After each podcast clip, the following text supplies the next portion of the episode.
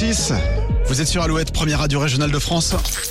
Alouette, l'actu en plus. L'actu en plus. Télétravailler, c'est bien, mais attention aux abus. L'histoire que je vais vous raconter, vous pourrez la retrouver aussi sur alouette.fr. Il y a quelques jours, un homme avait convenu avec son employeur de pouvoir télétravailler et donc euh, de ne pas se rendre sur son lieu de travail. Alors pour l'instant, vous allez me dire, bah rien d'anormal.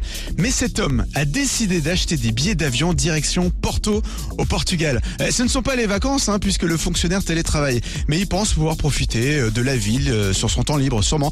Mais dans l'avion pour le Portugal, alors qu'il travaille sur son ordinateur, un collègue, lui en congé, le reconnaît. Il décide de prévenir sa direction. Oh la balance.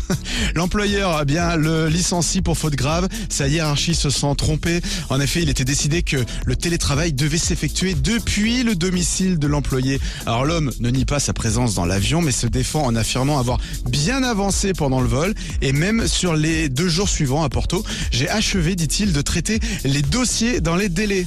Bah malheureusement, ce sera pas suffisant pour annuler la décision de, de l'entreprise. Bah oui, ce serait beaucoup trop simple, euh, évidemment.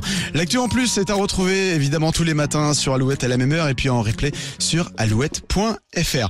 Tiens, justement, si vous télétravaillez, eh bien bon courage à vous. Alouette